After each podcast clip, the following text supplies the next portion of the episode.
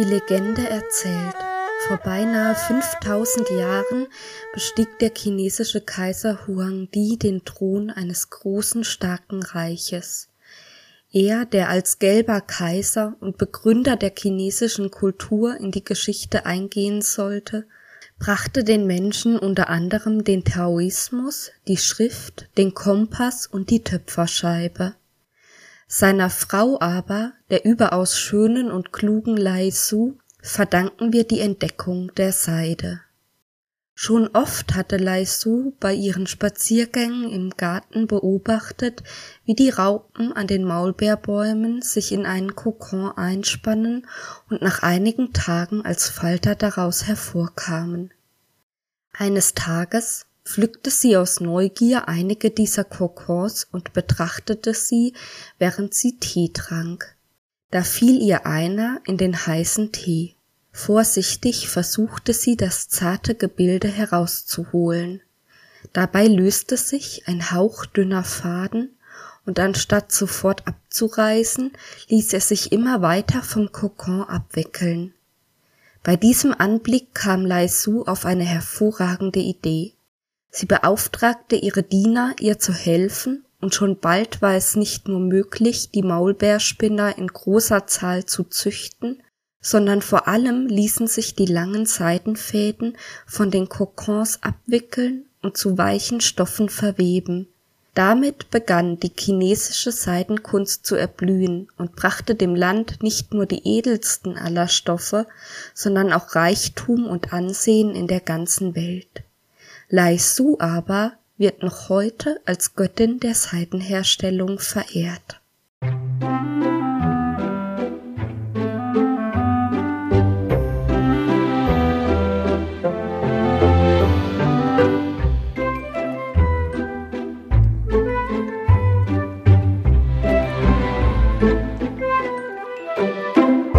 Und damit herzlich willkommen zur siebten Folge von Runa Rotfuchs Freude handgemacht. Mein Name ist Karin, ich bin Schneidermeisterin und möchte in diesem Podcast mein Fachwissen, aber vor allem meine Begeisterung für alles rund ums textile Handwerk teilen. Im Moment schauen wir uns die verschiedenen Rohstoffe an, aus denen Textilien hergestellt werden können. Und wie ihr wahrscheinlich aus dem Einspieler entnommen habt, geht es heute um die Seide. Bevor es aber gleich richtig losgeht, noch ganz kurz der Werbehinweis. Ich erwähne äh, eventuell Markennamen und Produkte und kennzeichne diesen Podcast deshalb als Werbung, auch wenn ich dafür nicht bezahlt werde und auch nicht beauftragt bin. Ja, heute geht es um Seide und wie immer bei den Rohstoffvorstellungen beginne ich mal mit der Frage, was ist dieser Rohstoff überhaupt? Also in diesem Fall, was ist Seide? Und wie gerade schon in der Geschichte, glaube ich, so ein bisschen rausgekommen ist, ist Seide ein sehr dünner Faden, der von verschiedenen Tieren produziert wird. In der Geschichte war es ja der Maulbeerspinner. Das ist auch die Seite, um die wir uns heute kümmern. Genauer gesagt ist es der Bombex muri. Das ist eine domestizierte Form. Also der Maulbeerseidenspinner wurde von Menschen gezielt so gezüchtet, dass er für unsere Seidenproduktion eben optimal geeignet ist. Es gibt aber auch viele Wildformen, die Seide produzieren darunter ganz, ganz viele andere Falterarten, zum Beispiel der Tussa-Spinner, der Mugaseidenspinner oder der japanische Eichenseidenspinner, aber auch viele Tiere, die wir gar nicht äh, unbedingt kommerziell für die Seidenherstellung nutzen, produzieren Seidenfaden, zum Beispiel ganz viele Spinnenarten und auch Muschelarten. Und bei der Muschel ist es tatsächlich so, dass man, ich weiß nicht in welchen Zeiträumen, ich weiß es nur fürs Mittelalter mit Sicherheit, dass man da auch Muschelseide gewonnen hat und genutzt hat. Wir gucken uns heute aber eben diesen Maulbeerseidenspinner an, der für das, was wir unter Seide verstehen, eigentlich der Hauptlieferant ist. Das Leben des Maulbeerspinners beginnt, wenn er aus dem Ei schlüpft, dann ist er eine etwa zwei Millimeter große Raupe, also ganz, ganz klein. Und dann beginnt er das zu tun, wo auch sein Name herkommt, nämlich Maulbeerblätter zu fressen. Und zwar jede, jede Menge. Nach etwa 30 Tagen, in denen er gefressen und gefressen und gefressen hat und sich viermal gehäutet, ist er dann ungefähr so groß wie ein Mittelfinger, also ein Vielfaches der Größe wie am Anfang. Und dann beginnt er sich in einem Kokon zu verspinnen und ähm, dieser Seidenfaden wird dabei an der Unterlippe ist so eine Spinndrüse und da kommt er raus und dann bewegt er seinen Kopf in so einer Achterform und bildet eben so ein Kokon um sich herum. Das dauert insgesamt so rund drei Tage, bis er damit fertig ist. Und dann beginnt er sich in seinem Kokon zu verwandeln. Nach etwa zwei Wochen ist diese Umwandlung dann vollendet und er beginnt mit einem Sekret den Kokon aufzulösen und dann auch ein Loch reinzufressen, damit er schlüpfen kann. Und da müsst ihr euch echt mal ein Bild anschauen, wenn der fertige Schmetterling dann schlüpft, wie der aussieht. Also das sind so weiße, pelzige Mottenfalterviecher, und die sehen echt aus wie, weiß ich nicht, wie so Fabelwesen. Also irgendwie wie aus einer anderen Welt. Dann ist das Leben auch schon fast vorbei. Im äh, Stadium als Schmetterling steht eigentlich nur noch die Paarung an und im Falle der Weibchen legen sie dann eben noch die Eier ab und dann sterben die Tiere. Und das Besondere ist jetzt aber eben, dass wir Menschen diesen Faden, den die Maulbeerseidenspinner produzieren, um sich darin einzuspinnen, nutzen können, um Textilien daraus herzustellen.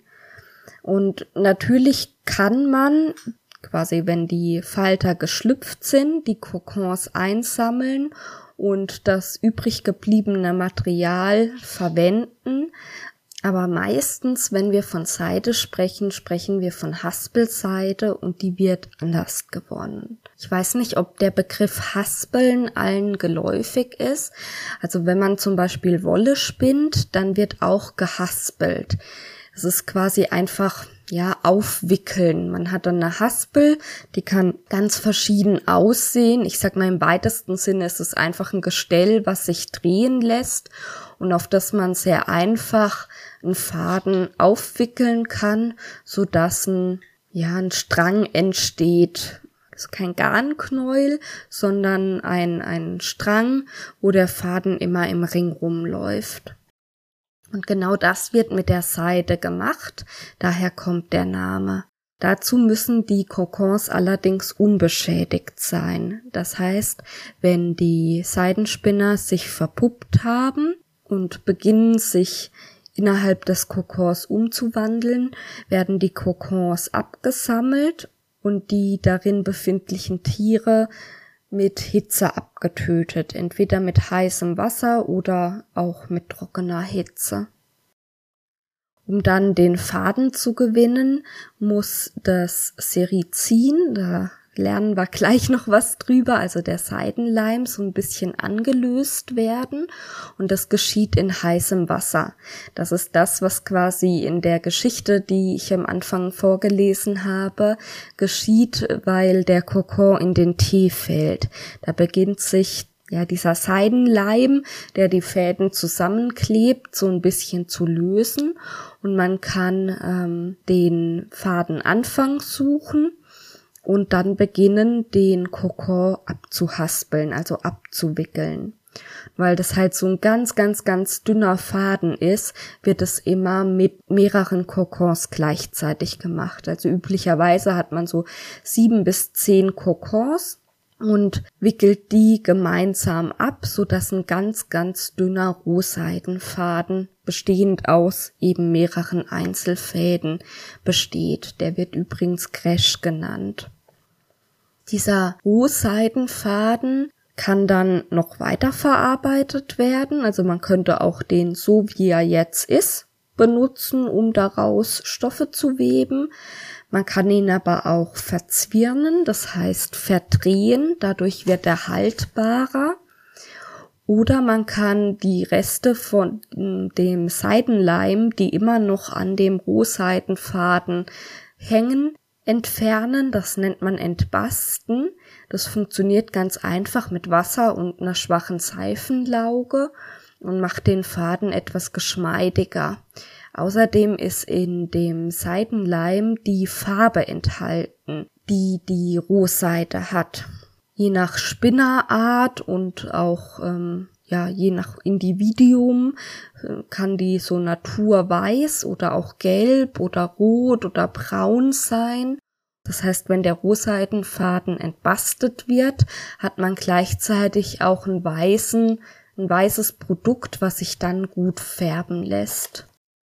Natürlich geht durch diesen Vorgang Gewicht verloren und den kann man ausgleichen, indem man die Seidenfäden nach dem Entbasten erschwert, entweder mit Metallsalzen oder mit anderen Chemikalien. Und jetzt ist es spannend zu wissen, wie lang so ein Haspelseidenfaden ist. Das können nämlich bis zu drei Kilometer sein, also ein Faden, der in sich drei Kilometer lang ist und damit spricht man von einem Endlosfaden. Alles, was länger wie 1000 Meter ist, nennen wir Endlosfaden. Im Gegensatz zu allen anderen Fasern, die wir bisher hatten, also die Baumwollfasern oder die Leinenfasern oder die Wolle und andere Tierhaare, das sind Stapelfasern, das heißt, die haben immer eine bestimmte Länge, die eben so kurz ist, dass man von einer Stapellänge spricht.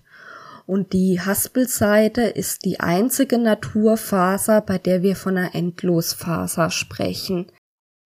Alle anderen Endlosfasern sind immer künstlich vom Menschen erzeugt. Also zum Beispiel Viskose oder Polyester können auch Endlosfasern sein, die kommen aber ebenso nicht in der Natur vor. Neben dieser feinen und gleichmäßigen und eben besonders langen Haspelseide, die den Hauptteil des Seidenmarktes ausmacht, gibt's aber auch noch andere Seiden. Da wäre einmal die Schabseide, das sind längere Seidenfasern, die nicht mehr abhaspelbar sind, also die bei der Haspelseidenproduktion anfallen, die schon noch relativ lang sind, aber eben nicht so lang, dass man von Endlosfasern sprechen kann. Und die werden dann im Kammgarnspinnverfahren, wer letztes Mal gut aufgepasst hat, weiß, dass auch Wolle in diesem Spinnverfahren gesponnen wird und dass dabei ganz glatte, gleichmäßige Garne entstehen. Ja, in diesem Verfahren wird die Schabseide gesponnen. Und dann gibt's noch die Burettseide. Das ist dann quasi alles, was noch kürzer ist, was quasi zu kurz ist, um im Kammgarnspinnverfahren gesponnen zu werden. Das wird dann im Streichgarnspinnverfahren versponnen. Und das ist auch wieder wie bei der Wolle ein Verfahren, bei dem eben eher ungleichmäßige, noppige und voluminöse Garne entstehen. Und warum, wenn die Haspelseide so toll und schön und wunderbar ist, gibt's auch Schabseide und Burettseide? Da gibt's mehrere Gründe. Also einmal ist es natürlich so, dass, wie ich gerade schon sagte, einfach nicht der komplette Kokon abhaspelbar ist und bei der Haspelseidenproduktion immer auch Fasern anfallen, die dann in Schabseide oder Burettseide versponnen werden. Aber es gibt noch zwei andere Szenarien, wie ähm, keine Haspelseide, sondern diese ähm, Stapelfasern entstehen. Und das ist einmal die Wildseide. Das ist Seide meistens vom Tussa-Spinner, aber auch von anderen Spinnerarten, die eben nicht domestiziert sind und so, ja, züchterisch optimiert, dass ähm, sie durch den Menschen gut verwendbar sind. Und diese Kokors lassen sich meistens einfach nicht abhaspeln, weil der Seidenleim noch eine andere ja, Konsistenz oder Zusammensetzung hat, sich nicht so leicht lösen lässt und die, der Faden deshalb nicht so leicht abgewickelt werden kann. Bei der Wildseide entstehen auch eher gröbere, ungleichmäßige Garne mit einem eher matten Glanz. Das klingt jetzt erstmal nach, ja, was nicht so hochwertigem, aber tatsächlich hat es wieder einen ganz eigenen Charme. Man macht daraus natürlich andere Stoffe, jetzt kein weich fließenden Seidenchiffon, aus dem man ein zartes Halstuch macht, sondern daraus werden dann eher gröbere Stoffe, aus denen man zum Beispiel Kostümjäckchen herstellen kann. Und ein weiterer Grund, weshalb man die Kokos nicht abhaspelt, sondern eben die Stapelfasern verwendet, ist, wenn man sogenannte vegetarische Seide herstellen möchte. Also vegane Seide wäre ein Seidenersatzprodukt, in dem keine Tiere involviert sind, zum Beispiel Kunstseide, also Viskose. Es hat dann eigentlich mit Seide nichts zu tun. Man imitiert halt die Seide, indem man andere Verfahren nutzt. Und vegetarische Seide ist, wenn die Tiere schon den Seidenfaden produzieren, aber nicht dafür sterben müssen. Das bedeutet, man lässt die Tiere sich im Kokon verpuppen und schneidet dann an einem Ende des Kokons ein Stückchen ab, so dass die Tiere sehr einfach schlüpfen können, ohne den Kokon großartig zu zerstören. Und dann kann man die Fasern eben im Kammgarnspinnverfahren nutzen. Abhaspeln lassen sie sich aber nicht. Als nächstes möchte ich euch gerne erzählen, wie so ein Seidenfaden überhaupt aufgebaut ist. Wenn wir uns den Grundbaustein anschauen, dann reden wir wie bei allen tierischen Fasern von einem Protein. Also die pflanzlichen Fasern sind ja alle aus Zellulose aufgebaut und die tierischen Fasern sind alle aus Proteinen aufgebaut. Bei der Wolle war das das Keratin, bei der Seide ist es einmal das Fibroin beziehungsweise das Fibroin und das Sericin. Über das Sericin hatte ich vorher schon ein bisschen was erzählt. Das ist der Seidenleim oder der Seidenbast. Während das Fibroin den eigentlichen Seidenfaden bildet. Wenn wir uns unter Mikroskop einen Rohseidenfaden angucken, dann haben wir zwei Einzelfäden aus Fibroin die jeweils wieder aus Fibrillenbündeln und Mikrofibrillen aufgebaut sind, ähnlich wie wir das schon von der Wolle kennen. Und diese zwei Einzelfäden aus Fibroin werden von dem Sericin, also von dem Seidenleim, ja, umschlossen und zu einem Faden verklebt.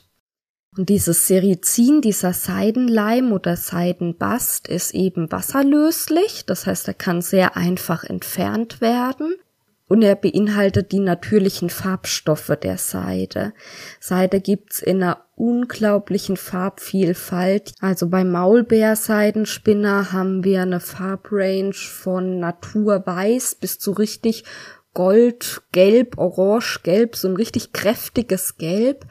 Und zum Beispiel beim Tussa-Spinner geht es von Rottönen über Brauntönen bis zu einem richtig dunklen Braun. Das ist zwar spannend und toll, aber wenn die Fäden gefärbt werden sollen, ist es eben von Vorteil, wenn diese Farbe nicht vorhanden ist, sondern man ein möglichst farbneutrales Rohstoffmaterial hat und das erreicht man, indem man den Seitenleim entfernt. Ja, und die Frage, ob man den Seidenleim entfernt und wenn ja, ob man ihn anschließend dann durch Metallsalze diesen Masseverlust quasi wieder ausgleicht und die Frage, ob man Haspelseide hat oder Schabseide oder Burettseide und die Frage, ob die Seide vom Maulbeerspinner oder von einem anderen Spinner kommt und wie das Material dann weiterverarbeitet ist. Also haben wir ein dickes Gewebe, ein dünnes Gewebe, ein Jersey oder ne, was, was machen wir aus dem Material? Das hat natürlich alles Einfluss auf die Eigenschaften und die können deshalb sehr unterschiedlich sein. Meistens, wenn wir über Seide sprechen, sprechen wir aber über entbastete Haspelseide und von der würde ich euch mal so ein paar Eigenschaften erzählen oder vorstellen. Ganz spannend ist da zum Beispiel die Wärmeisolation. Man sagt immer, Seide ist gleichzeitig kühlend und wärmend. Und das klingt ja erstmal paradox oder ja, es ist auch paradox. Aber dieser Effekt kommt daher, dass die ganz glatten Seidenstoffe sich auf der Haut eigentlich kühl anfühlen, weil sie wenig Lufteinschlüsse haben und eben ganz glatt auf der Haut liegen. Daher kommt dieser kühlende Effekt. Gleichzeitig sind die feinen Stoffe oft sehr dicht und lassen dadurch wenig Luft zirkulieren. Dadurch bildet sich quasi eine, eine, Luftschicht zwischen Kleidung und Haut und die Körperwärme, die wir halt abstrahlen, sammelt sich da quasi und gibt diesen wärmenden Effekt. Wenig Luftzirkulation, da denkt man jetzt vielleicht sofort an so furchtbare Polyester-Pullover, in denen man eklig zu stinken anfängt, weil sich der Schweiß so sammelt. Das ist aber nicht der Fall, denn die Feuchtigkeitsaufnahme von der Seide ist sehr, sehr gut kann ähnlich wie Wolle ganz viel dampfförmige Flüssigkeit aufnehmen, ohne sich feucht anzufühlen und deshalb hat man eigentlich immer ein sehr angenehmes Hautklima. Bei Wolle war ja das Besondere, dass sie zwar dampfförmige Flüssigkeit aufnimmt, aber gleichzeitig tropfenförmige Flüssigkeit eher abweist. Das ist bei Seide nicht so. Die nimmt auch tropfenförmige Flüssigkeit sehr gut auf. Dann habe ich als nächsten Punkt die Festigkeit und da habe ich unterschiedliche Informationen gefunden. Also unbestritten ist, die Festigkeit von Seide ist wahnsinnig gut. Das verkennt man manchmal, weil Seidenstoffe einfach oft sehr, sehr dünn sind. Und wenn etwas sehr, sehr dünn ist, können wir es natürlich auch einfacher durchreißen. Wenn man jetzt aber ein Seil aus Seide herstellen würde, dann wäre das wahnsinnig reißfest oder halt hätte eine sehr hohe Zugfestigkeit. Und eben je nach Quelle, die ich gelesen habe, ist die entweder fast so gut wie bei einem Stahlseil oder sogar noch besser. Die entbastete Seite hat eine gute Elastizität und knittert deshalb kaum.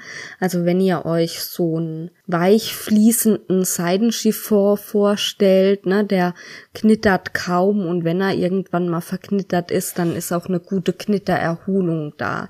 Es gibt aber auch Seidenstoffe wie zum Beispiel Dupion-Seide, die ganz furchtbar stark knittern. Das kommt meistens daher, wenn die entbasteten Seidenfasern dann danach erschwert wurden, also Metallsalze oder andere Chemikalien eingelagert wurden, die sorgen dann dafür, dass die Elastizität geringer ist und deshalb mehr Knitter sich bilden.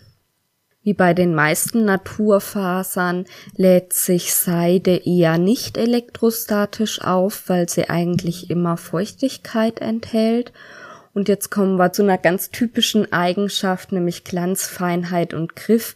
Ich denke, das ist das, was jeder sofort vor Augen hat, wenn er an Seidenstoffe denkt. Die sind eben sehr, sehr fein, haben einen sehr angenehmen Griff und diesen sprichwörtlichen Seidenglanz. Als letzten Punkt bei den Eigenschaften habe ich noch die Empfindlichkeit und die ist leider sehr hoch. Also Seidenfasern sind sehr empfindlich gegenüber Schweiß, Deo-Sprays und Parfüm. Die können zum einen Farbveränderungen hervorrufen, aber auch die Faser an sich angreifen. Also das Material wird dann im schlimmsten Fall richtig brüchig.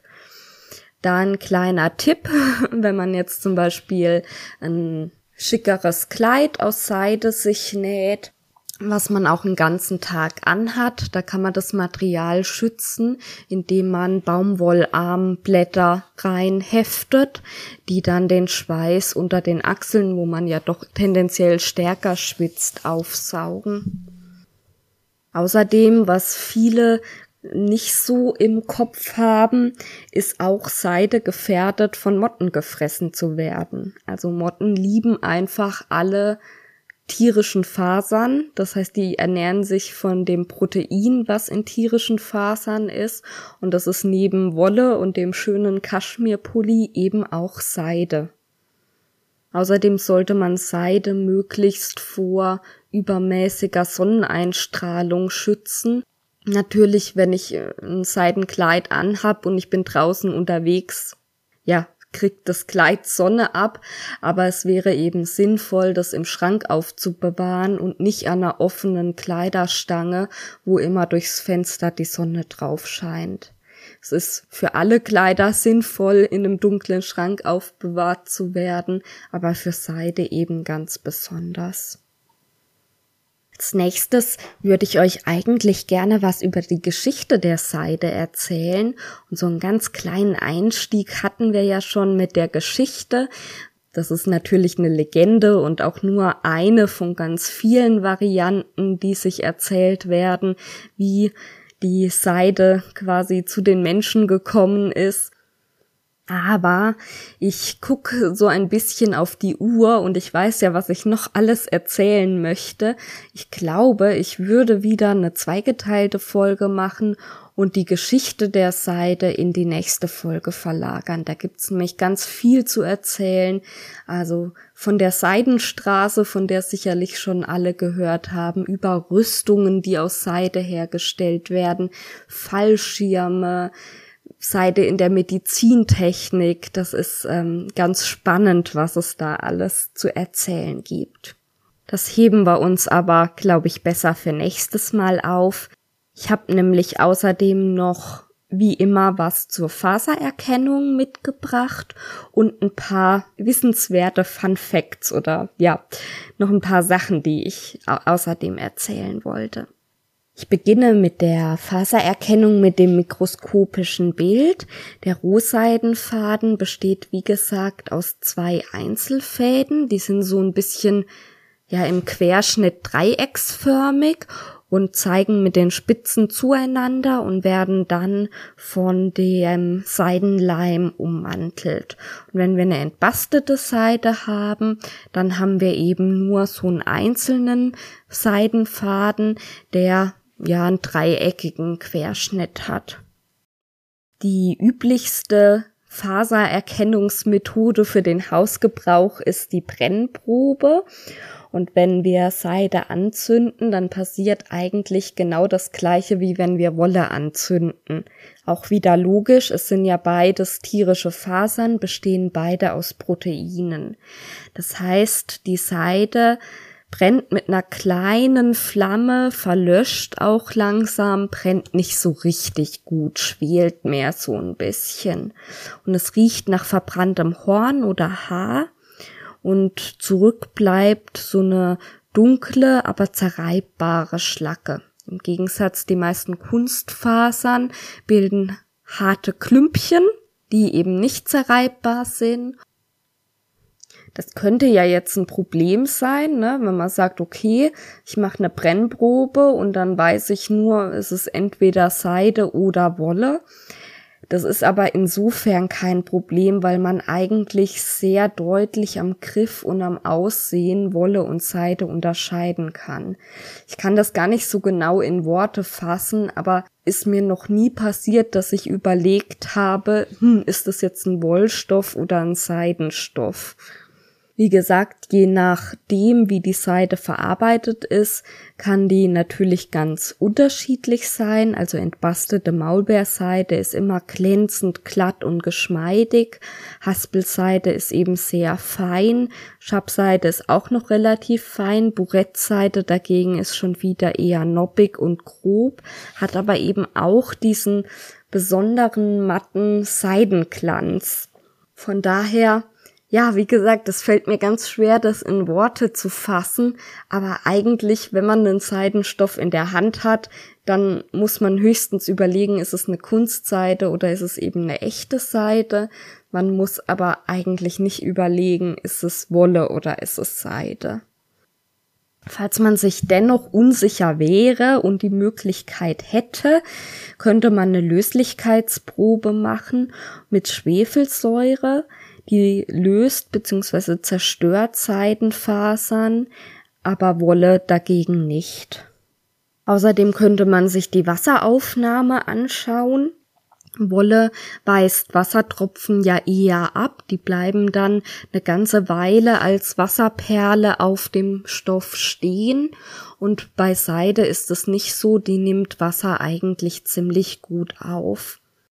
Allerdings kommt bei der Wasseraufnahme noch ein Punkt zum Tragen, den ich mir unter Wissenswertes bei den Pflegeeigenschaften notiert habe. Und zwar hinterlässt Wasser meistens unschöne Ränder auf Seide. Also viele Seidenstoffe sind nicht waschbar und wenn sie waschbar sind, dann nur mit Handwäsche und Feinwaschmittel. Und selbst bei den waschbaren Seidentextilien haben wir das Problem, dass wenn nicht das komplette Teil nass ist, sondern eben nur punktuell da, weiß ich nicht, beim Bügeln zum Beispiel das Bügeleisen ein bisschen Wasser verliert und an einer Stelle ein Wassertropfen hinkommt oder ähm, ja, ich hatte einen Fleck und habe den nur punktuell ausgewaschen, dann bilden sich so Wasserränder, die auch also ich kenne keinen Trick, mit dem man diese Wasserränder wegkriegt. Man sieht dann immer, wo die Grenze war, wo quasi das Textil mal nass war und wo es trocken geblieben ist.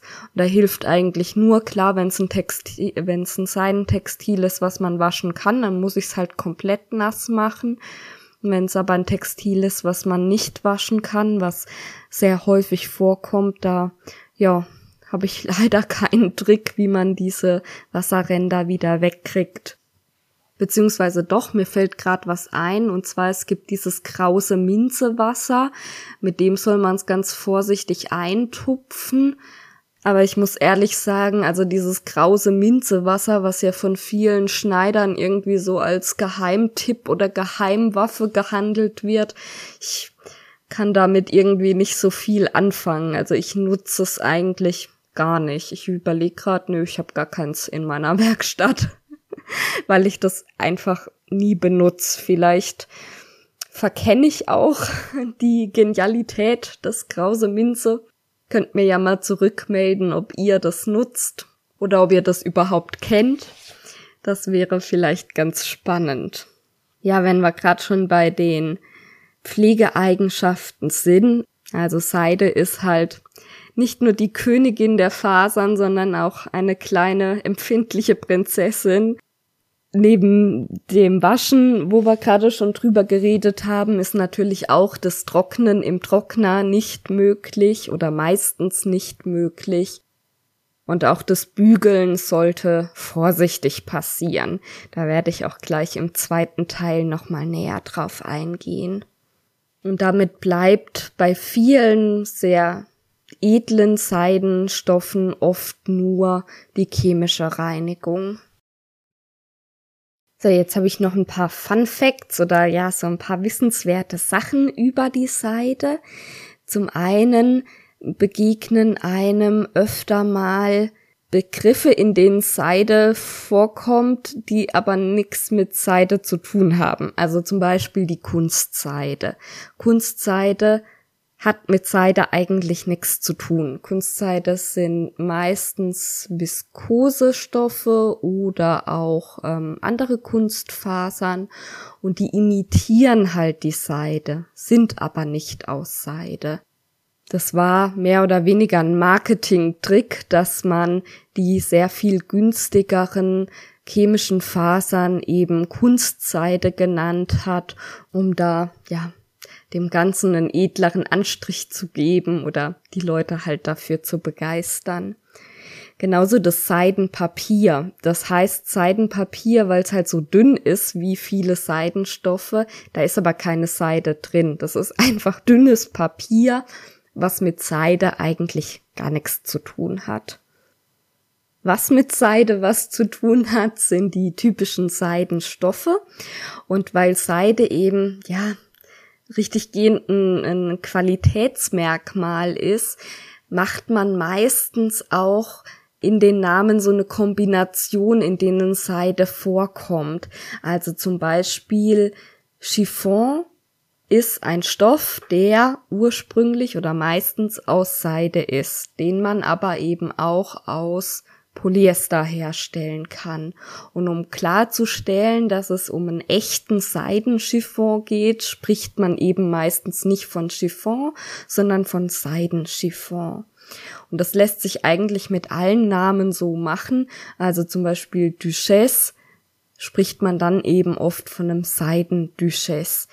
Ich sage euch mal ein paar Warennamen, ohne eben immer Seide davor zu hängen. Das ist einmal der Chiffon, Duchesse, Organza, Ponché, Satin, Taft, Crêpe de Chine, Dupion, Bourrette, Honan und Shantung-Seide. Ich weiß nicht, ob ihr schon mal vom Seidenschrei gehört habt. Darunter versteht man ein Geräusch, das Seide macht. Und jetzt ist die Frage, welches Geräusch ist es? Also ich habe an unterschiedlichen Stellen schon unterschiedliche Varianten gehört und auch jetzt bei der Recherche wieder unterschiedliche Varianten gelesen. Seide macht ein ganz charakteristisches Geräusch, wenn man sie reißt wenn man sie so zwischen den Händen knautscht und wenn man zwei Seidenstoffe so gegeneinander reibt. Und je nachdem, wen man fragt, ist halt das eine oder das andere gemeint, wenn man vom Seidenschrei spricht.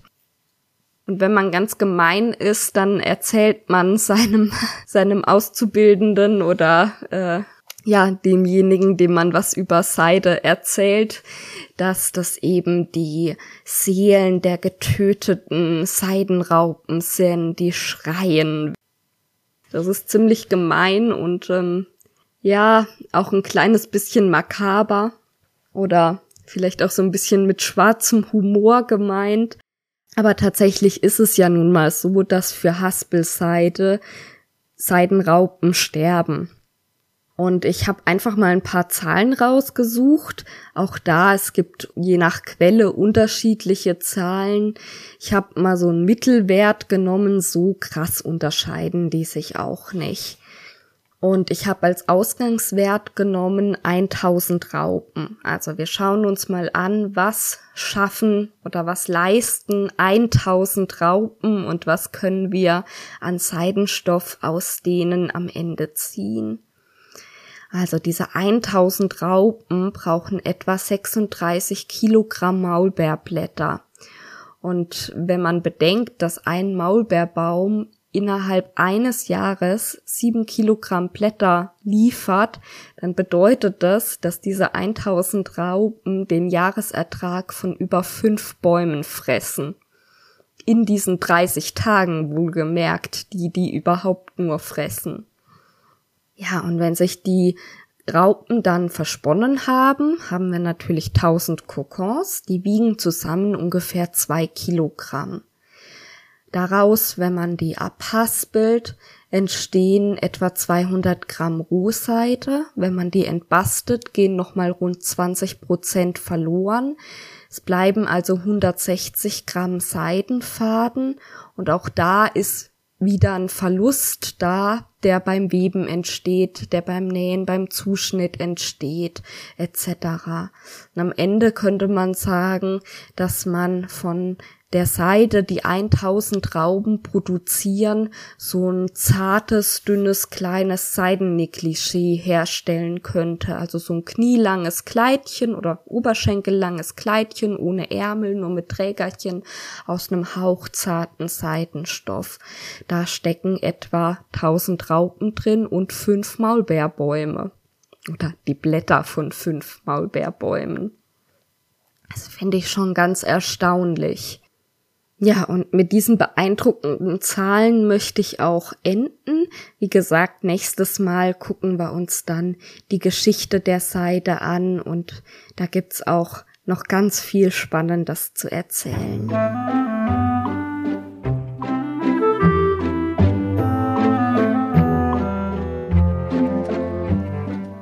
Ich möchte mich ganz, ganz herzlich bei euch allen bedanken, die ihr mir Rückmeldungen zum letzten zur letzten Folge gegeben habt oder allgemein Rückmeldungen zu meinem Podcast gegeben habt. Und ganz besonders freue ich mich, dass der Unterschied im Schneiden anscheinend nicht so großartig aufgefallen ist und dass ich es mir in Zukunft da doch etwas einfacher machen werde. Das erleichtert mir mein Leben sehr.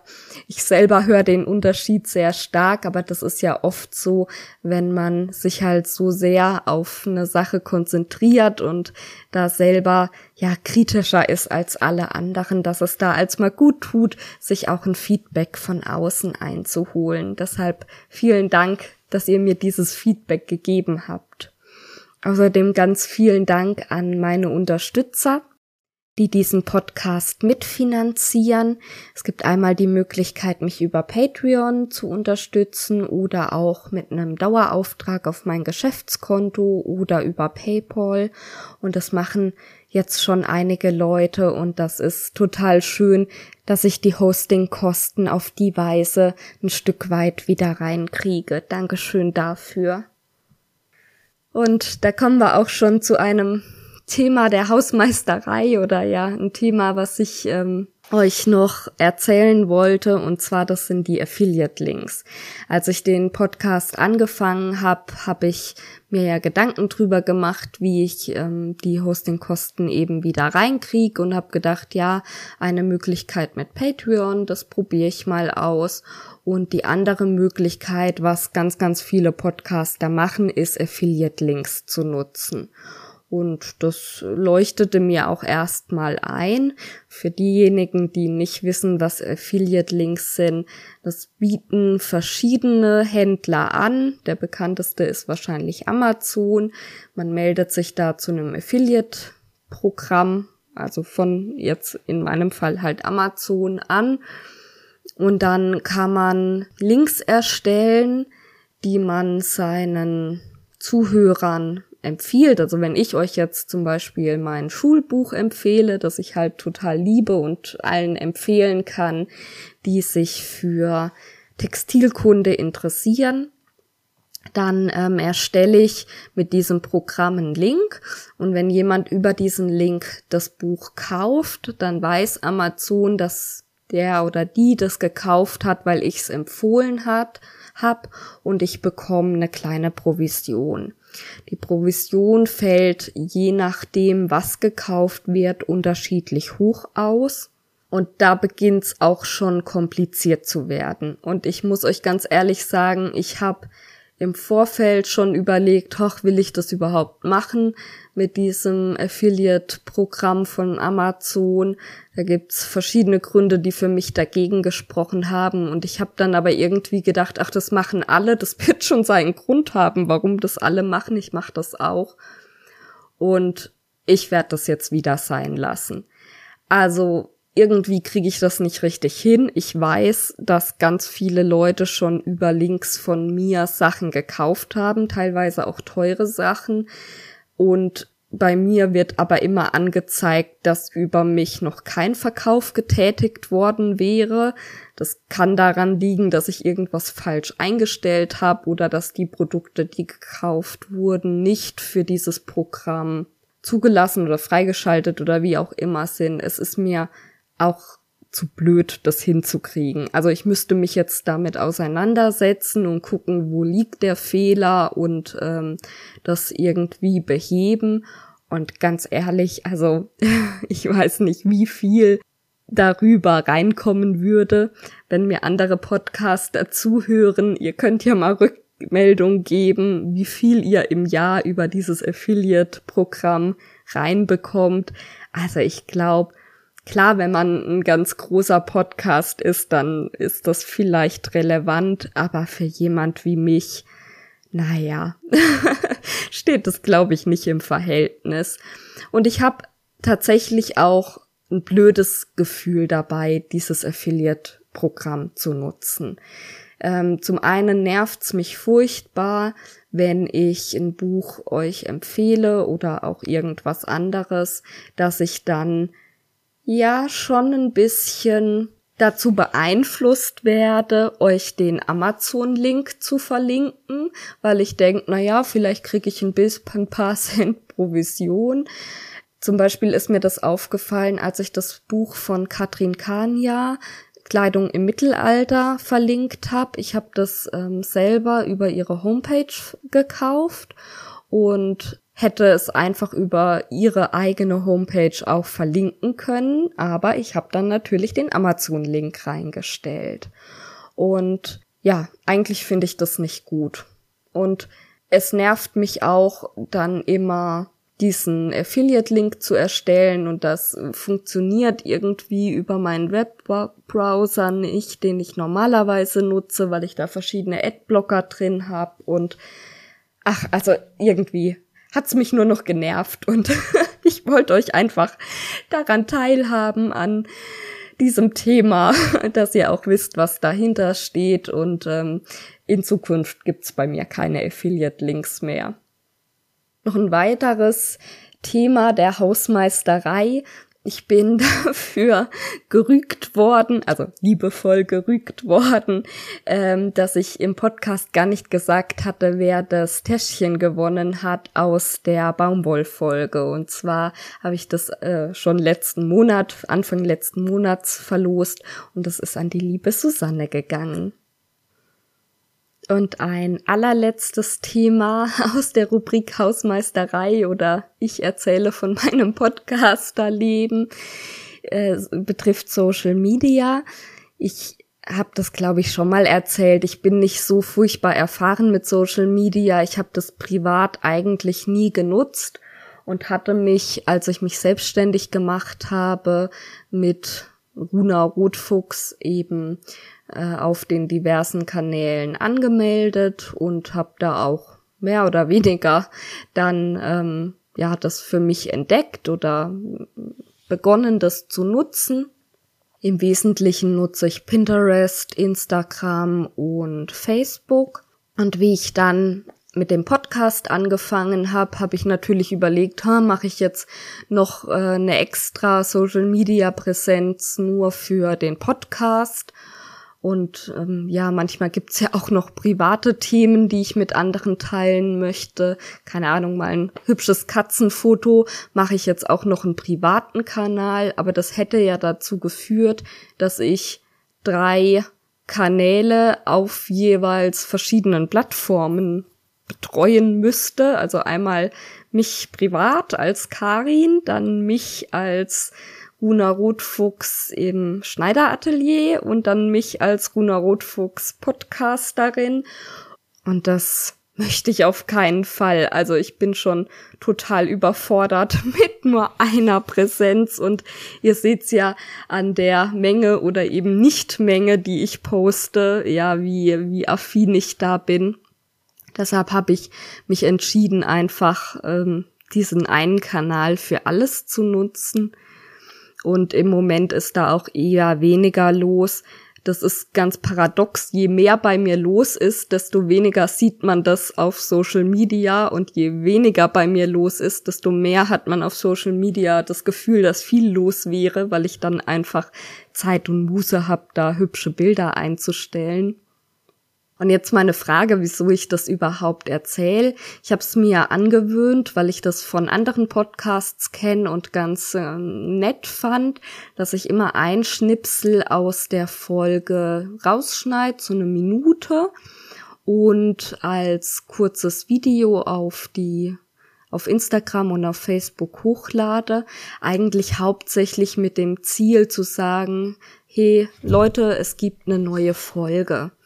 Und das führt aber dazu, da ja alle zwei Wochen ein neuer Podcast erscheint, dass sich in meinem Kanal diese Videos häufen und relativ wenig Content zwischen den Videos stattfindet.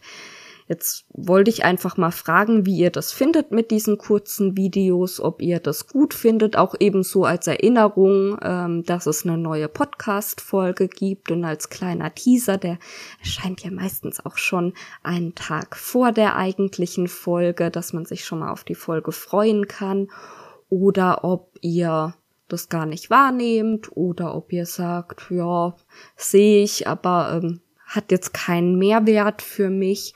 Und eben auch die Frage, wie ihr so gemischte Kanäle findet. Ob ihr es sinnvoller fändet, wenn zum Beispiel auf einem Runa Rotfuchs Kanal, wo es eigentlich ursprünglich mal um meine Schneiderei gehen sollte, wirklich nur Schneiderei bezogene Posts gibt oder ob das umso spannender ist, wenn es einfach um den Mensch dahinter geht und alles, was diesen Mensch gerade begeistert. Also auch mal, keine Ahnung, ein Bild von meinem schönen Balkon oder, ne, also so allgemeine Dinge. Ja, apropos allgemeine Dinge, das war's jetzt auch mit den allgemeinen Dingen, die ich euch erzählen wollte. Und eigentlich hatte ich mir als Thema für den zweiten Teil überlegt, dass ich euch gerne ein paar Tipps geben würde, wie man Seidenstoffe verarbeiten kann. Beziehungsweise es gibt ja ganz ganz viele verschiedene Seidenstoffe. Speziell ging es mir um diese ganz dünnen, flutschigen, seidenglatten Seidenstoffe. Und das Witzige ist ja, oder das Paradoxe, Je feiner der Stoff, desto schwerer ist er zu verarbeiten. Also am Beispiel von der Seide, so ein schwerer Wildseidenstoff ist leicht zu verarbeiten und ein leichter Seidenchiffon ist schwer zu verarbeiten. Und da habe ich ein paar Tipps zusammengetragen und wenn euch noch mehr Tipps einfallen, dürft ihr mir die gerne schreiben und ich trage die dann in der nächsten Folge nach. Also ich beginne mal chronologisch mit dem Zuschnitt. Wenn man so ganz dünne, flatterige Stoffe hat, dann ist es erstmal hilfreich, alle Fenster zuzumachen, weil manchmal ja hat man sich das schön ausgelegt und dann kommt ein Windstoß, jemand macht die Tür im Rücken auf und ja, alles flattert durcheinander. Und dann ist es auch hilfreich, wenn man ein bisschen eine raue Oberfläche auf dem Tisch hat. Da kann auch schon helfen, wenn man jetzt einfach einen ganz glatten lackierten Tisch hat, dann hat man den halt, wenn man sich ein Seidenpapier oder ein Zeitungspapier drunter legt, weil das ähm, einfach ja so eine matte Oberfläche hat, auf der der Seidenstoff nicht so schnell hin und her rutscht. Und dann natürlich, wie immer beim Zuschneiden, ist es hilfreich, Gewichte zu haben. Da kann man einfach den Tesafilm-Abroller nehmen und eine Tasse und was man halt so rumstehen hat. Oder es gibt extra was zu kaufen. Oder ich habe zum Beispiel von meinem Mann so kleine Metallgewichte gekriegt, die ich über alles liebe. Oder man kann sich auch Gewichte selber nähen, indem man kleine Stoffbeutelchen mit Sand füllt. Da gibt's ganz viele Möglichkeiten. Neben Gewichten kann man natürlich auch Stecknadeln zum Fixieren nehmen. Und da ist es sehr, sehr wichtig, dass die Stecknadeln dünn und spitz sind. Es gibt bei Stecknadeln tatsächlich sehr große Unterschiede, wie, ja, hochwertig die sind also wie äh, spitz und glatt die sind. Das hat was mit der Qualität zu tun. Und die Dicke hat aber eben auch was damit zu tun, was ich denn damit machen möchte. Also eine extra dünne Stecknadel, die halt super für einen leichten Seidenstoff ist, ist für einen schweren Wallkloden vielleicht, vielleicht nicht das Richtige da eben drauf zu gucken und wirklich bei Stecknadeln auch, wenn ihr eine stumpfe Krumme habt, die immer direkt wegschmeißen. Ihr ärgert euch nur, wenn ihr damit dann in den Stoff stecht und einen Faden zieht. Und bei ganz, ganz empfindlichen Stoffen achte ich tatsächlich drauf, dass ich die Stecknadel nur in die Bereiche steck, wo man es später sowieso nicht sieht, also in die Nahtzugaben oder in die Saumzugaben. Dann ist noch so ein Phänomen, dass man ja denkt, ja gut, ein dünner Stoff, der lässt sich bestimmt super einfach schneiden, viel einfacher wie ein dicker Stoff. Tatsächlich habe ich aber schon öfter festgestellt, dass so ganz zarte Stoffe besonders scharfe Scheren brauchen. Ich persönlich schneide sehr gerne mit dem Rollschneider zu, gerade auch so flutschige oder ja, leichte Stoffe, die leicht verrutschen, weil der Vorteil halt ist, dass der Stoff flach liegen bleibt. Wenn ich mit einer Schere zuschneide, muss ich den Stoff ja anheben, um mit dem einen Scherenblatt unter den Stoff fahren zu können. Und beim Rollschneider komme ich ja nur von oben, das heißt, alles bleibt flach liegen. Finde ich oft von Vorteil. Ein anderer Trick, wenn man jetzt mit der Schere zuschneidet, und ich weiß tatsächlich nicht, warum man das macht und ob es wirklich hilft oder ob es nur Einbildung ist, dass man mit den Fingern über die Scherenblätter, also man, man macht die Schere auf und fährt mit den Fingern über die Schneiden an den, also natürlich ohne sich zu schneiden, ne, nicht, nicht über die Schneide, sondern flach über die Scherenblätter. Ich habe zwei Vermutungen, was sein, was der Grund sein könnte. Einmal, dass man ganz feine Faser, Faserenden, die sich da ja festgesetzt haben, abstreift. Und die andere Variante ist, dass man mit dem Hautfett, was ja jeder von uns an den Händen hat, die so ölt, ist übertrieben, aber die so minimal einfettet, dass das hilfreich sein könnte. Oder ist es wirklich nur Einbildung? Ich weiß es nicht. Es gibt auch einige Leute, die darauf schwören, Seidenstoffe mit der Zackenschere auszuschneiden. Das hat den Hintergrund, dass eigentlich alle oder fast alle Seidenstoffe sehr stark ausfransen. Meistens deshalb, weil die, Fa die Fäden einfach sehr, sehr glatt sind und keinen Halt aneinander haben.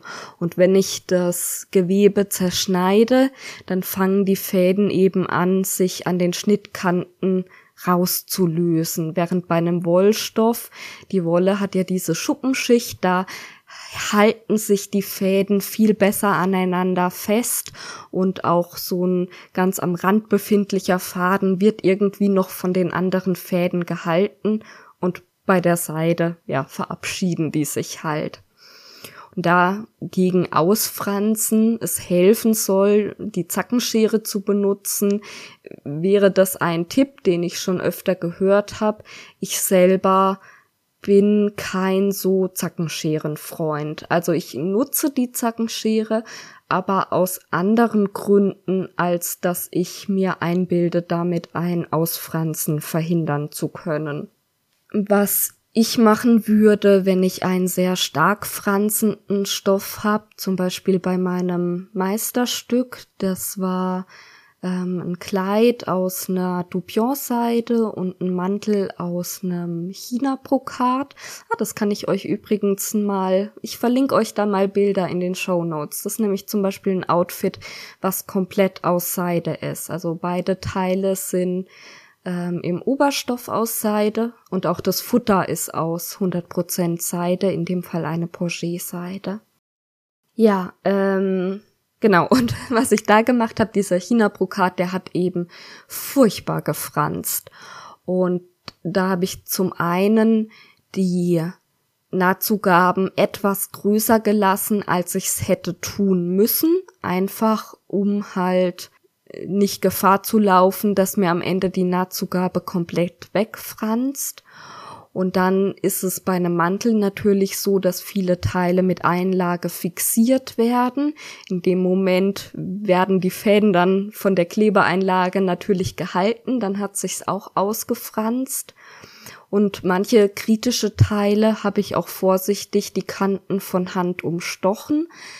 Eine einfachere Variante wäre, vielleicht bei einem Teil was nicht ganz so, ne, das war ja jetzt mein Meisterstück, wo es auch wirklich drauf ankam, aber man kann auch die Teile einfach in einem sehr frühen Stadium schon versäubern, also mit der Kettelmaschine beziehungsweise mit der Overlock die Kanten abkurbeln, damit da einfach nichts mehr passieren kann. Oder wenn man wirklich ganz basic arbeitet, äh, mit der Nähmaschine mit einem Zickzackstich sichern.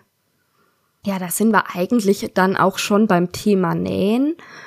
Und genauso wie bei den Stecknadeln ist es auch bei der Nähnadel total wichtig, dass die schön scharf und spitz und ähm, ja unverbraucht ist. Tatsächlich gerade bei Ponché-Seide, die sehr empfindlich ist, dass sie schnell Fäden zieht, mache ich prinzipiell immer eine neue Nadel rein, auch wenn die Nadel, die in der Nähmaschine ist, vielleicht noch gar nicht so alt ist, dann muss ich die ja nicht wegschmeißen, dann mache ich die in mein Nadelkissen und wenn ich dann wieder einen Baumwollstoff nähe, dann kann ich die ja weiter nutzen, aber für diese empfindlichen Seidenstoffen nehme ich immer eine ganz frische Nadel und natürlich auch eine dünne Nadel.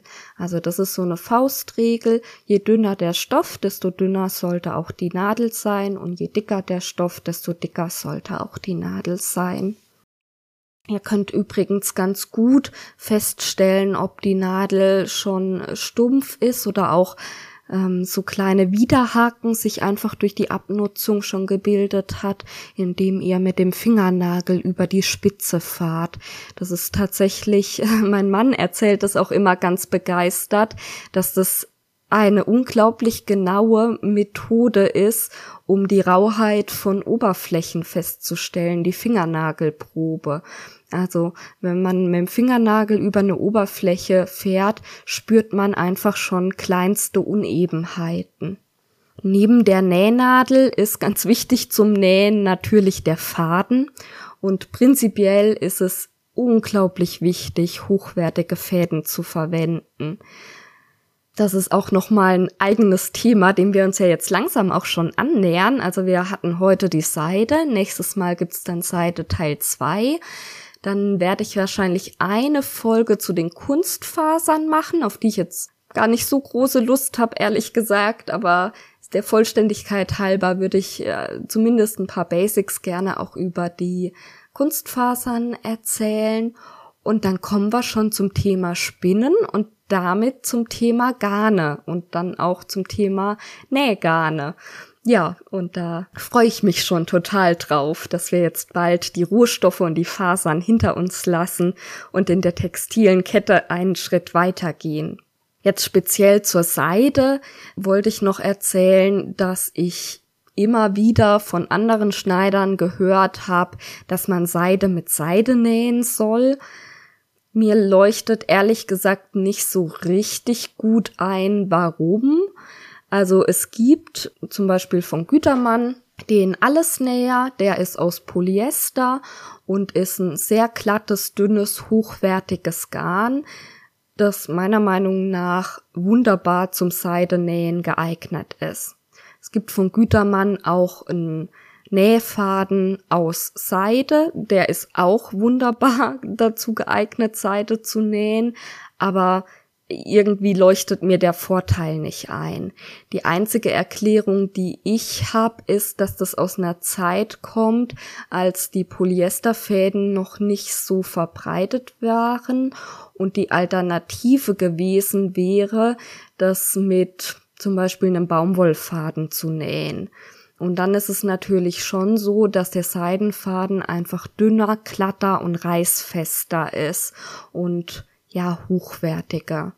Und wenn ihr euch erinnert, ich hatte ja erzählt, dass ich gerade so ein bisschen in diese Mittelalter historische Kostümgeschichte mich vertiefe und da am Nähen bin. Und da ist es tatsächlich auch so, dass eigentlich immer die Stoffe mit dem Material genäht werden, äh, das halt auch in dem Stoff ist. Also ein Leinenstoff nähe ich mit einem Leinenfaden, einen Wollstoff mit einem Wollfaden und ein Seidenstoff dann folgerichtig halt auch mit einem Seidenfaden. Aber wie auch immer, ob das jetzt aus der Vergangenheit kommt oder aus einem ja, versnobten Seide äh, ist so ein edles Material, da lasse ich kein Polyester ran, da muss es dann auch der Seidenfaden-Gedanke ist oder wo das auch immer herkommt. Ich finde, ein hochwertiger Polyesterfaden ist absolut auch geeignet. Wenn ich dann meinen Seidenstoff unter der Maschine habe, können beim Nähen noch zwei Schwierigkeiten auftreten oder drei, ja, je nachdem, wie man es zählt. Die eine Schwierigkeit beginnt direkt am Nahtanfang. Das kennt man auch von anderen dünnen Stoffen, dass sich der Nahtanfang, der Stoff so in die Maschine unter die Stichplatte reinzieht. Man sagt dann, die Nähmaschine frisst den Stoff. Man näht quasi immer auf der Stelle und die Nadel zieht den Stoff mit nach unten in die Maschine rein und die Maschine schafft es nicht, den Stoff zu transportieren. Und wenn man nicht viel Erfahrung hat und es gleich sieht und dann gleich aufhört und neu ansetzt, sondern als weiter aufs Gaspedal drückt und denkt, ha, es muss doch gehen, es muss doch gehen, dann näht sie immer weiter auf dieser einen Stelle rum und es gibt so einen richtig dicken Fadenknuppel das ist besonders für Nähanfänger teilweise sehr frustrierend. Da gibt's zwei Möglichkeiten, die dagegen helfen. Die eine Möglichkeit ist, ich nehme mir ein Reststückchen, lege das unter das Nähmaschinenfüßchen und näh, fang quasi mitten auf diesem Reststückchen an. Da reicht so weiß ich nicht, drei mal drei Zentimeter, so fünf mal fünf Zentimeter, so dass halt das ähm, Füßchen komplett auf dem Stoff steht. Das ist nämlich der Grund, warum das passiert. Wenn ich anfange zu nähen, steht ja nur ein kleiner Teil vom Füßchen auf meinem Stoff der Transporteur greift den Stoff noch nicht richtig und schafft's nicht, diesen Stoff weiter zu transportieren. Und deshalb nähe ich quasi immer auf der Stelle. Und das verhindere ich eben, indem ich dieses ähm, Läppchen ich habe äh, auch schon an mehreren Stellen den Ausdruck Hund gehört, also dass man dieses ja dieses Anfangsläppchen Hund nennt. Ich finde es ein bisschen lustig, deshalb hat sich das bei mir so eingeprägt. Also ich leg mir diesen Hund vor meine eigentliche Naht und fange auf dem an zu nähen und dann hat die Maschine einfach schon mal was unterm Transporteur, an dem sie transportieren kann. Und dann lege ich mein eigentliches Stück Kante an Kante an dieses, an diesen Hund und äh, nähe dann mein eigentliches Stück. Alternativ kann ich auch die Anfangsfäden nehmen, festhalten und ganz leicht nach hinten ziehen.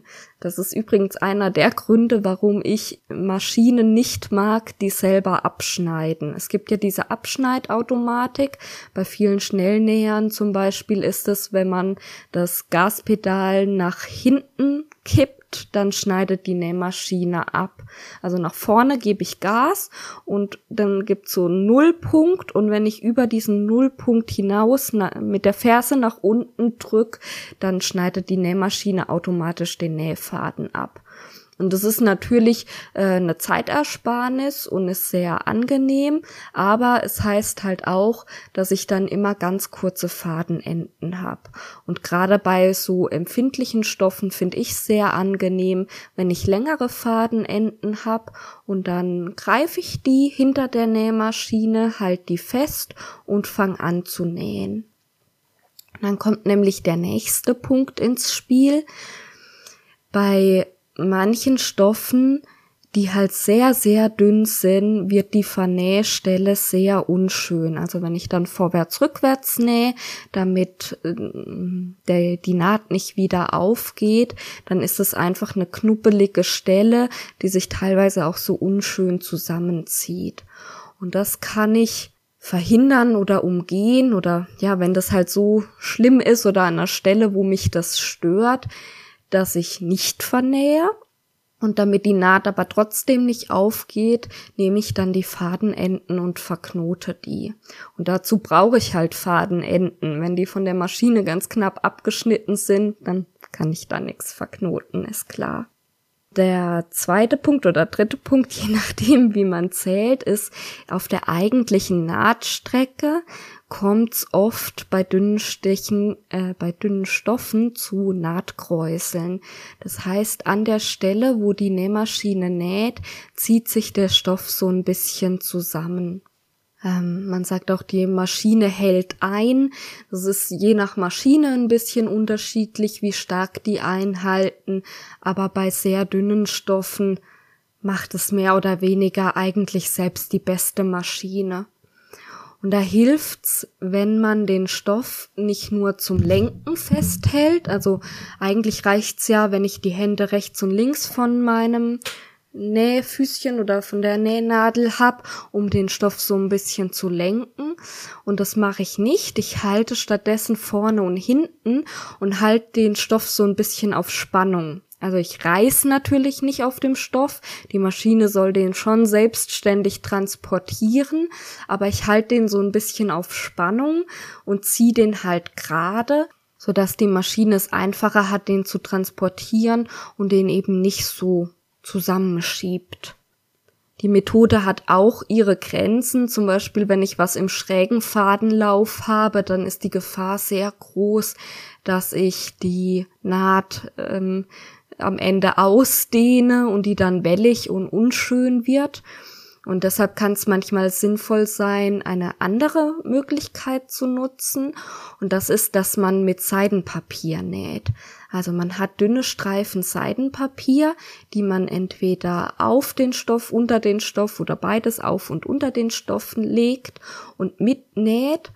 Und das sorgt halt dafür, dass ne, das Seidenpapier dehnt sich ja nicht. Das ist relativ stabil. Also es ist natürlich ganz dünn und zart, aber es ist in dem Fall dann stabiler wie zum Beispiel der Seidenchiffon und das hilft der Maschine, die Naht ordentlich zu nähen.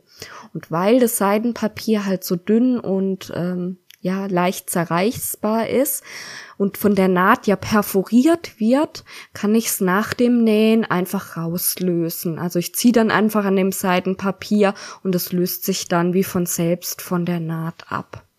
Ist natürlich ein zusätzlicher Schritt. Ich würde den jetzt nicht prinzipiell machen, aber es gibt halt Situationen, wo es einem helfen kann, ein schönes Nahtergebnis zu erreichen. Und wer mich kennt, der weiß, mindestens genauso wichtig wie Nähen finde ich bei der Schneiderei das Bügeln. Und auch da hatte ich ja schon eingedeutet, dass die Seide echt eine kleine Zicke ist. also, es ist leider so, dass viele Seidenstoffe halt sehr empfindlich sind. Das äußert sich beim Bügeln in einem zum einen daran, dass man halt extrem aufpassen muss, dass man keine Wasserflecken auf dem Stoff hinterlässt. Manchmal gibt's so Bügeleisen, also Dampfbügeleisen, die bisschen auch neben dem Wasserdampf so kleine Wassertröpfchen rausspucken. Das ist ja ganz blöd, wenn man Seide verarbeitet. Und es kann passieren, dass man Glanz bügelt. Das hört sich jetzt erstmal komisch an. Hä, Glanz bügeln, Seide glänzt doch von sich aus.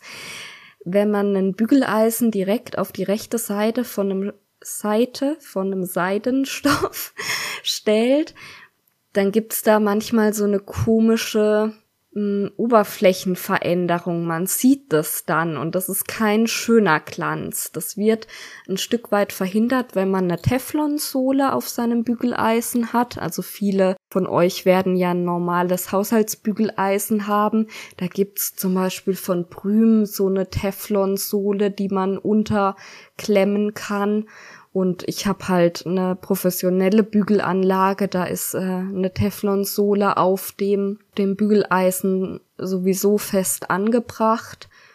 Aber auch mit dieser Teflonsohle kann das halt, je nachdem wie empfindlich der Stoff ist, passieren, dass der unschön wird, wenn man ihn von rechts bügelt. Und da hilft einmal, dass man möglichst immer von links bügelt. Meistens, also viele Sachen bügelt man sowieso von links. Oder dass man, wenn man wirklich mal von rechts dran muss, ein Bügeltuch zwischenlegt. Das ist was, was sowieso sinnvoll ist, immer beim Bügelbrett oder beim Bügeleisen liegen zu haben. Einfach so ein Baumwolltuch. Ich habe sogar mehrere in verschiedenen Größen. Ähm, ein Stück Nesselstoff, also so ein dünner Baumwollstoff, den ich übrig hatte, in verschiedenen Größen. Einmal mit der Overlock umrandet, dass der mir nicht fusselt und der liegt immer da. Und das ähm, kann man wunderbar nutzen, um den Stoff eben ein bisschen vor dem direkten Bügeleisen zu schützen. Und das dritte Problem ist beim Bügeln, dass sich die Nahtzugaben gerne durchbügeln bei den Seidenstoffen. Das ist ein Thema, was auch andere Stoffe betrifft und was viele Hobbyschneider gar nicht so auf dem Schirm haben. Wenn ich eine Naht flach bügel, also ich habe eine Naht genäht und ich bügele jetzt zum Beispiel die Nahtzugabe in zwei verschiedene, also auseinander. Die eine Seite nach links, die andere Seite nach rechts. Das mache ich von der linken Seite. Gehe da schön mit dem Bügeleisen drauf. Ist ja die linke Seite, kann nichts passieren. Die Naht soll richtig schön flach sein, also schön mit Druck da drüber. Und dann ist die Naht auch wunderbar flach gebügelt. Das Problem ist, wenn ich mir die Naht jetzt von rechts anschaue, dann drücken sich die Nahtzugaben so durch. Also ich sehe von der Außenseite, wo innen drin die Nahtzugabe die Kante aufhört. Und das kann unter Umständen natürlich sehr unschön aussehen. Und da hilft's am besten, wenn ich direkt nachdem ich die Naht auseinandergebügelt habe oder zu einer Seite oder was auch immer ich mit der Naht mache, dann direkt danach unter die Nahtzugabe wieder drunter zu bügeln. Oder bei ganz, ganz empfindlichen Stoffen kann es auch eine Möglichkeit sein, dass ich von Anfang an eine Pappe oder ein, ein dickeres Papier, so ein Packpapier oder so, unter die Nahtzugaben drunter lege. Also ich habe die Naht und lege rechts und links von der Naht mein äh, Packpapier hin und bügel dann die Naht auseinander. Dann ist das Material, was also der Stoff, der rechts und links von der Naht liegt, vor dem Druck des Bügelns so ein bisschen geschützt. Das sind jetzt natürlich sehr spezielle Tipps und ähm, ich denke, so im Alltag braucht man das meiste nicht. Also wenn ich, keine Ahnung, ein Baumwolltäschchen nähe, dann bügele ich nicht unter die Nahtzugaben, weil es einfach überhaupt nicht notwendig ist. Aber es ist ja vielleicht ganz spannend, das zu wissen und gerade auch dieses Thema, dass der Nahtanfang in die Maschine reinzieht, ist ist ja was, was auch bei weniger komplizierten Stoffen vorkommt. Ja, ich hoffe, es waren ein paar Tipps für euch dabei oder es war einfach spannend für euch, das zu hören. Ich hatte nach dem letzten Mal die Rückmeldung gekriegt, dass solche Schneider-Tipps doch sehr gut ankommen. Letztes Mal hatte ich ja über diese Ecke erzählt und deshalb habe ich gedacht, das passt jetzt gerade zum Seidenthema. Und damit sind wir auch schon am Ende der Folge. Ich wünsche euch eine gute Zeit, habt ganz viel Freude bei allem, was ihr tut und ich freue mich aufs nächste Mal. Bis dahin, tschüss.